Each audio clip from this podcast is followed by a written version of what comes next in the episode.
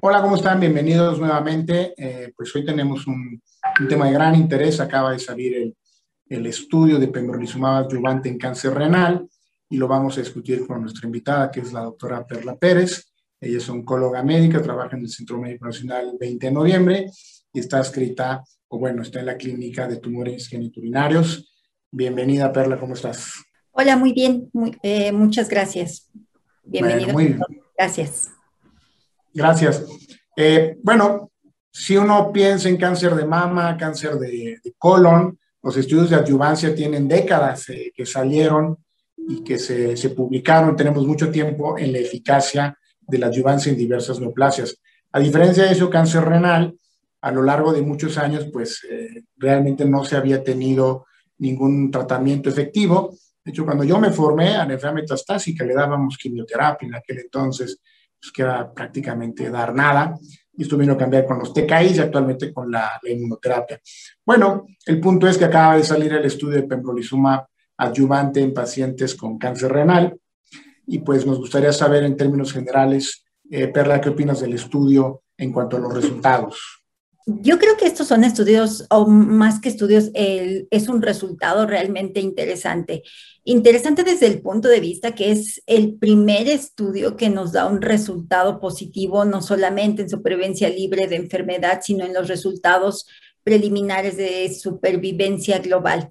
Tomando en cuenta que estos son resultados preliminares con un seguimiento muy corto para hacer eh, solamente de 24 meses, sin embargo, eh, el resultado preliminar al ser positivo obviamente para nosotros es muy llamativo. Y es llamativo desde el punto de vista que antes de esto nosotros no contábamos con ninguna alternativa de tratamiento para adyuvancia se sabe que existe un grupo de riesgo o, un grupo de pacientes con un alto riesgo de recurrencia. Se sabe que de forma global el 50% en un lapso de, dos años va a tener una recurrencia.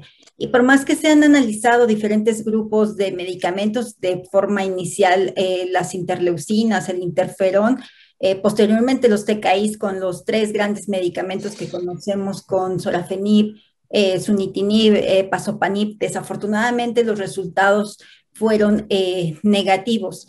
Tenemos el estudio de track con, eh, que analizó el uso de sunitinib en, en adyuvancia. Sin embargo, hay que recordar que aunque los resultados son parcialmente positivos, y utilizo esta palabra, porque pues es, cumple el objetivo primario que es la supervivencia libre de enfermedad, sin embargo no tiene ningún impacto en supervivencia global, que es ah, un parámetro fundamental para nosotros los oncólogos en, en, el ámbito de la adyuvancia.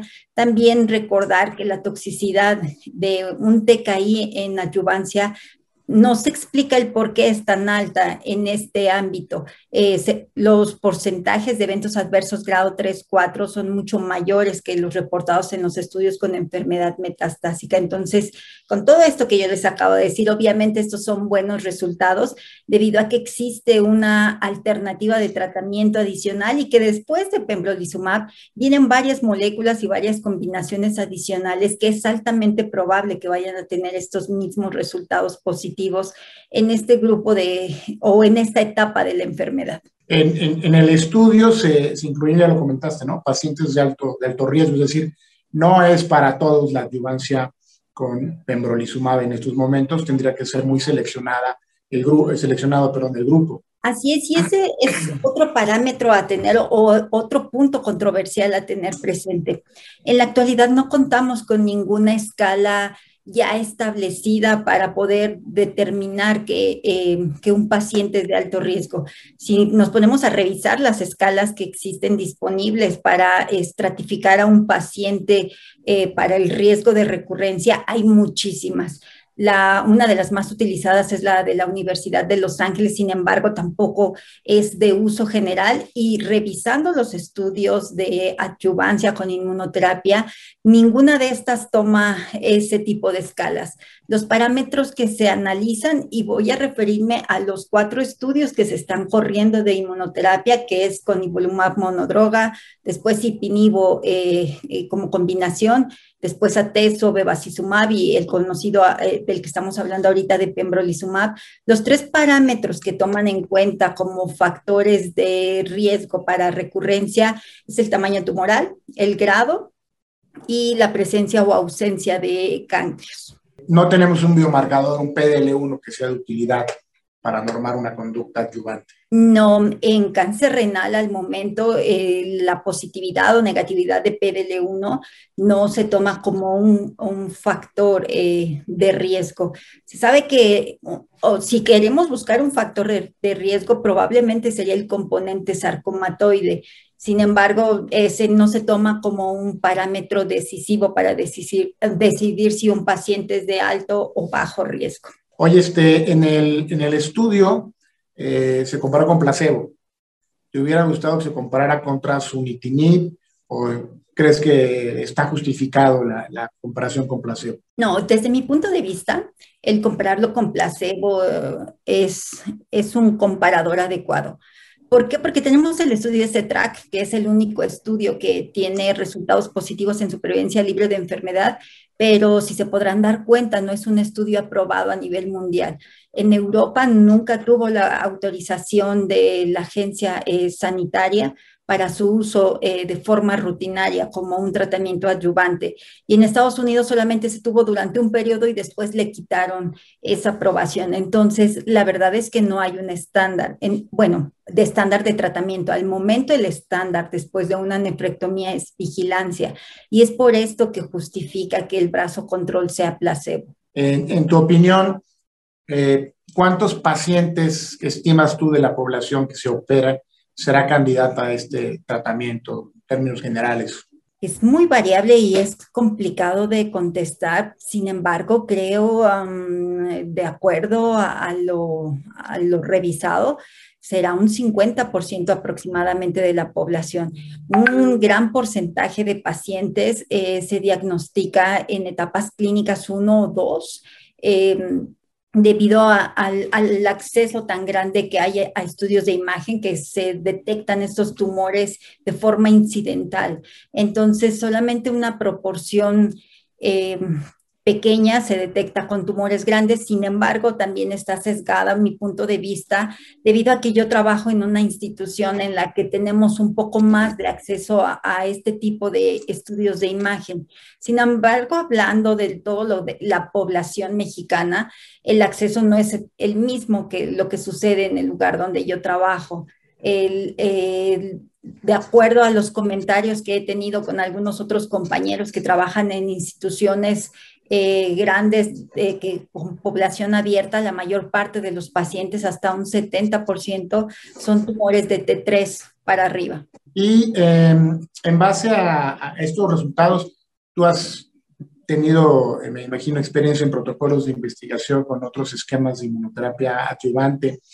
¿Te imaginarías o más bien percibes que probablemente una adyuvancia con un fármaco, una doble combinación, un anti-PD1 más un anti-CTLA4, como puede ser ipilimumab, lo, lo, ¿lo, ves como que será superior a Pembro o crees que realmente no, no, no, habrá grandes diferencias? Sé que no están los resultados publicados, pero tu percepción, ¿crees que, que pudiera ser positivo en los estudios que están por publicarse?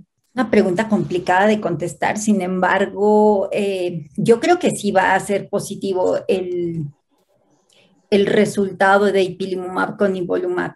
Eh, así como lo comento, yo estoy, formo parte del grupo de investigación de, eh, del análisis de, esta combinación de ipilimumab más nivolumab como adyuvancia en cáncer renal de alto riesgo. Eh, los resultados preliminares que, que tenemos es que el resultado es positivo en supervivencia libre de enfermedad. Sin embargo, hay que también tomar en cuenta que este mismo estudio hizo una enmienda del diseño del estudio y abrió un tercer brazo con nivolumab monodroga. Y esto seguramente es porque debido a, toda esta información que está, estamos teniendo en este momento, pareciera que un solo medicamento en este, eh, hablando de inmunoterapia, pareciera ser suficiente como un tratamiento adyuvante. Entonces, probablemente ipilimumab más nivolumab eh, tenga el mismo resultado que pembrolizumab. La gran diferencia posiblemente radique en el perfil de toxicidad. Todos sabemos el perfil de toxicidad de la combinación que sí es muy diferente a lo que es la monodroga y por algo eh, el diseño del estudio fue, fue modificado y se abrió un tercer brazo con una monodroga, porque todo pareciera indicar que con una monodroga los resultados son positivos. Y que también está la otra combinación, que es atezolizumab más bevacizumab. Sin embargo, pues esa combinación, el perfil de tolerancia es mucho mejor que con ipilimumab más nivolumab. Entonces, es, esas son preguntas que mucho más adelante tendremos una respuesta mucho más concreta. Muy bien, pues este, muchísimas gracias por sus comentarios. No sé si quisieras agregar algo, algo más acerca de esta nueva opción de tratamiento. Pues sí, yo creo que como tal eh, viene a modificar eh, nuestro pensamiento en cuanto a adyuvancia en cáncer renal. Obviamente, al ser resultados positivos y, tener un impacto positivo en supervivencia global, inmediatamente nos hace pensar en un cambio de estrategias para pacientes con cáncer renal eh, en etapas tempranas. Entonces, más adelante, pues ya se tendrán que resolver muchas preguntas como cuál será el esquema ideal, el tiempo ideal de tratamiento y la población ideal a tratar. Muchísimas gracias. Pues ese, en los últimos 40, 50 años no había salido absolutamente nada. Como decías tú, estaban los estudios interferón, interleucinas, TKIs que, que no, se, no dieron los resultados que se esperaban y bueno, parece ser al menos que con pembrolizumab hay una, una opción ya de tratamiento adyuvante y con los nuevos estudios que serán publicados, la inmunoterapia pues pasará a un lugar importante. Muchas gracias.